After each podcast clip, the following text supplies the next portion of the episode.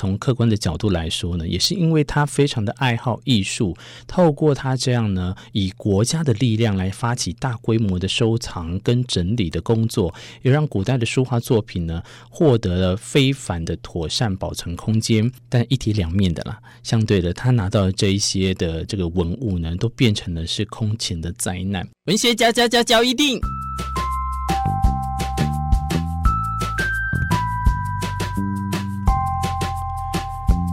欢迎收听《文学交易电影》。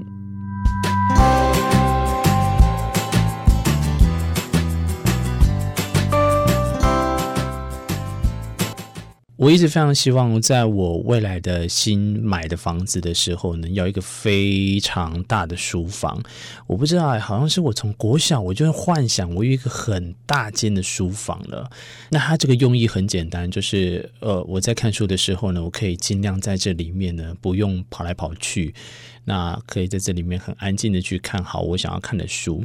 看书绝对不是适合在一个很吵杂的地方看的，这对我来讲简直是个酷刑。所以那天就很好玩，就是我在房间无闲来没事整理我的书的时候呢，突然小孩跑到我旁边，就拿起了一本书，看到里面呢，我在写了说几年几月买了这一本书啊，他就突然问我说，为什么大家都要在这边写下自己什么时候买书，还要签名？这给了我一个概念呢。今天就来跟大家谈一谈，其实，呃，不是从我这边开始的，那是从谁开始的呢？我也不可靠。现代人为什么会喜欢 在书上面写说，哎，几年几月买了这本书？哎。书可以哦，但是杂志呢就没有人落款签名。可是呢，通常在理发店你就会看到，或早餐店就会贴一张说这是这家餐厅所有，请勿取走。到底为什么大家很喜欢把书拿来这个落款呢？我没有办法很简单的回答你正确的答案，但是或许从乾隆可以来去看看他的变态癖好，就可以略知一二。啊，乾隆怎么会有变态的癖好？难道我今天是要看他私藏的 Playboy 吗？不是，其实从书的落款呢，我们可以从乾隆那边来去略知一二。因为这个乾隆啊，其实非常的热爱收集书画，风流的这个才子都好像是这样子哦。但是乾隆啊，可以说是中国历代艺术品味最令人不敢恭维的皇帝哦。因为他不但喜欢乱盖章、乱题字，甚至啊拿刀子将自己的破诗刻在千百年前的古董上。凡是经过他这个处理过的文物，几乎都难逃破坏的命运。我今天分享的这本书呢，叫做是《文青这种生物自古就有》，在作者江仲渊他的分享里面就有提到啊。就文学的创作来看呢，乾隆顶多就是写不出什么传世的诗词罢了。但是只要有心，人人都可以写诗。问题就是在这边啦，不懂就不要装懂了。乾隆最后让大家文史工作者尤其恨得牙痒痒的，就是对待古文物的方式，真的是修欧北来呀啦！怎么说啊？因为呢，他对于收藏书画的。癖好大家都知道，可是呢，他认为这些书画呢都是属于皇帝我乾隆所有，我爱怎么样就怎么样，时常也对着他们呢就是一阵的胡乱涂鸦。凡是他喜欢的，不管多珍贵、多有文史或艺术价值的，通通都盖上他的红色大印章，无一幸免。那在有关乾隆的记载里面呢，其实乾隆有一千多枚的印章哦，哇塞，这个人是那去银行怎么办呢？形状呢各异奇趣，印面呢有汉满蒙文。都有啊，称号有正名，有小名，皇帝某某子孙等等的一大堆印章，所以艺术品呢，就像是乾隆的摄印纸一样，只要盖一次呢，他还嫌不够，非得要把画面盖得满满满的才行。不过，为什么乾隆会不断的对于书画伸出魔爪呢？这倒是一个非常值得有趣的意义探讨。原来这种的盖印的做法就叫做落款。其实，在我们现代人呢，多多少少也有人会这么做。呃，连我自己有时候呢，小时候也异想天开想要落款。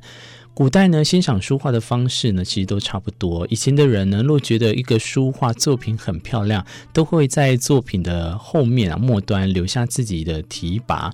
这个题跋呢，其实有点像是读后感想，那再盖上自己的印章，有点像我们现在 Facebook 上面的按赞，就的那种概念。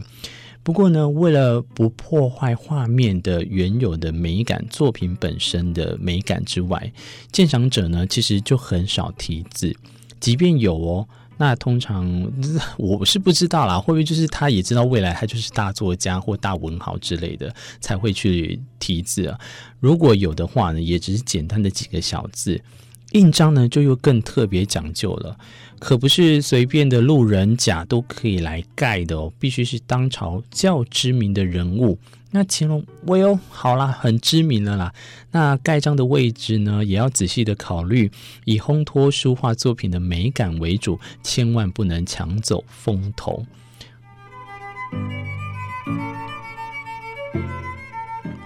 所以中国书画一向讲究留白的情况下呢，哇哩嘞，你就可以知道留白最后会变成乾隆可以拿来作画或题字的地方。留白呢，所谓的留白就是言外之意，弦外之音。哇，你看在这样的美感之下，如果太急切的表达赞许啊，画面的美感都会被这些情况给破坏掉。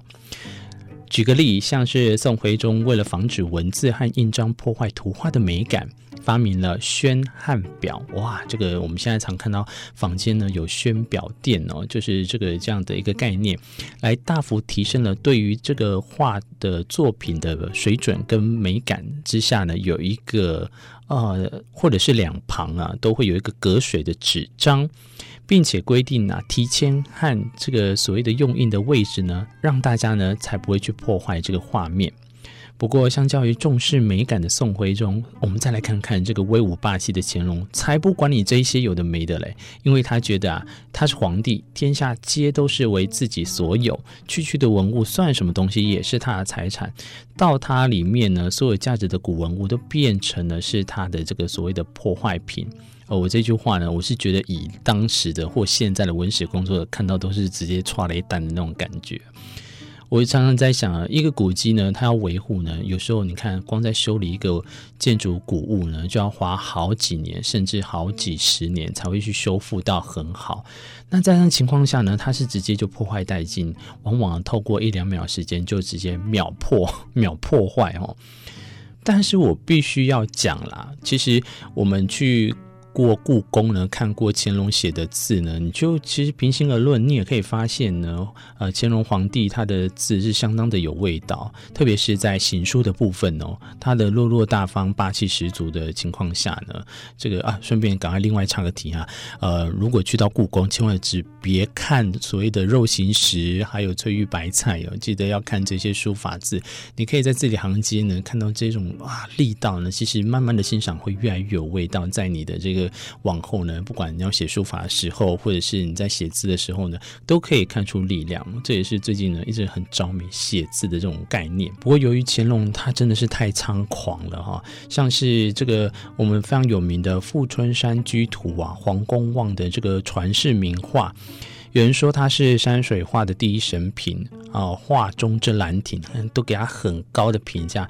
但是如果这个落在乾隆，你看看他会怎么样呢？说起这一幅画呢，其实它就是一个灾难的作品。怎么说灾难作？不是作品本身是灾难哦，是他历经的劫难。曾经就有一位富豪，因为太喜欢了这一幅作品呢，他在死前的时候呢，要了结他作为陪葬的念头，就把它丢到火炉里面。还好啊。旁边的人眼明手快，立刻把这个画卷呢抢救了出来，就是救到了，但是啊，整幅画却也因此一分为二。